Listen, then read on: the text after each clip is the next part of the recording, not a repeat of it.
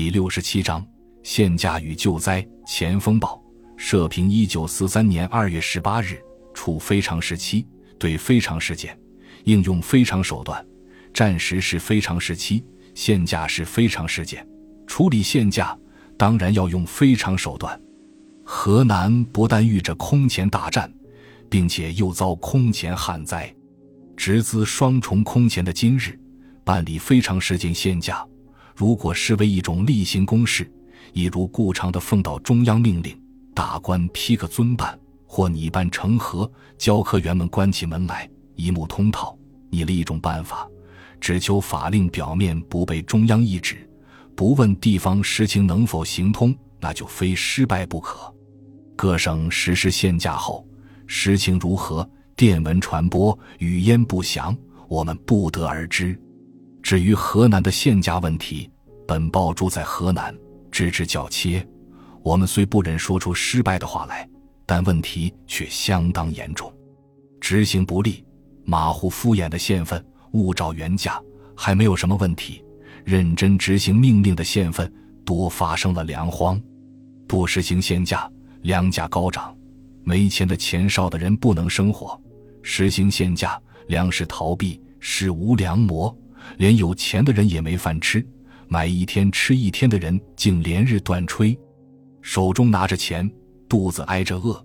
有钱的饥民与无钱的灾民迎街头，满城镇在平时已够严重，又值冰天雪地的严冬，又在阴历年间腊月原为吉月。限价竟至断粮，如此下去，何以了局？事实所逼，各地方政府事出两难，不执行命令当然不行，执行命令将造成混乱，于是不得已明的限价，暗的听任黑市买卖，黑市粮价反较为限价为尤高，黑市涨价，限价等于巨稳，粮价管不了。其他物价均以粮价为涨落，亦随之无法管制。一到无人卖粮，粮食因灾荒无多，现在又因限价而绝食。如不及谋妥善办法，在于节矣。不因粮绝而饿死，必因饥饿而走险。治安成问题，还谈什么管制物价？管制物价有一个必守的原则，就是各地同时限价，各物同时限价，必须如此。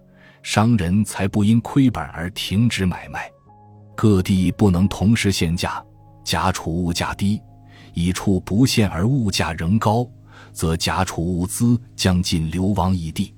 土不限价，粮食不限，粮贵不贱，将无人织补，这是很浅明的事理。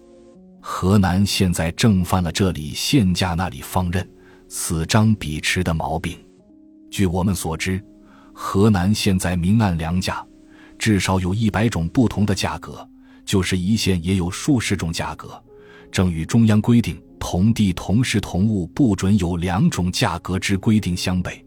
如此限价，安得不造？河南去年旱灾严重，麦子减收，秋禾全瞎，有些县份连麦也全瞎。收了一点麦子的县份，又因完那征时征购。麦子己全数完粮，除其少数地多人少之户尚有余粮足为温饱外，大多数人家是无粮的。非由外省运进粮食，河南绝无法度过荒年。要想外省粮运进来，除官运外，唯有提高粮价，使河南粮价比邻省高，外省之粮才能进来。可是提高粮价有卑限价原则，似有不合。救灾限价时甚冲突，救灾限价既难兼顾，省府就应权衡轻重缓急，以非常办法应付非常局面。救灾重于限价，吃饭原是第一，应先求本省有粮吃，然后再说限价。我们希望省府遵照中央命令，参照本省情形，与邻省协商。使本省粮价与邻省保持个相当差额，在不影响中央限价政策之实施原则下，使本省不至于因限价演出无粮可吃的悲剧。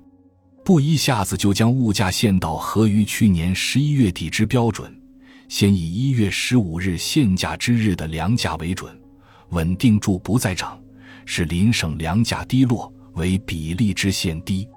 在麦收之前，总使粮价较高于邻省，使邻省余粮得因价高而自然地流入河南。后邻省粮价先到，与中央规定标准相符时，河南亦可不再降低，保持比差，以致麦秋丰收而后已。这是于限价中兼顾救灾，于救灾中兼顾限价。省府如能统筹规划，定出妥善办法，救灾限价两相兼顾，呈报中央，说明河南情况之特殊，定可标准。有一点必须坚持，就是省府要负起责任，统一办理，绝不能使各县各自为政，步骤不调协。感谢您的收听，本集已经播讲完毕。喜欢请订阅专辑，关注主播主页，更多精彩内容等着你。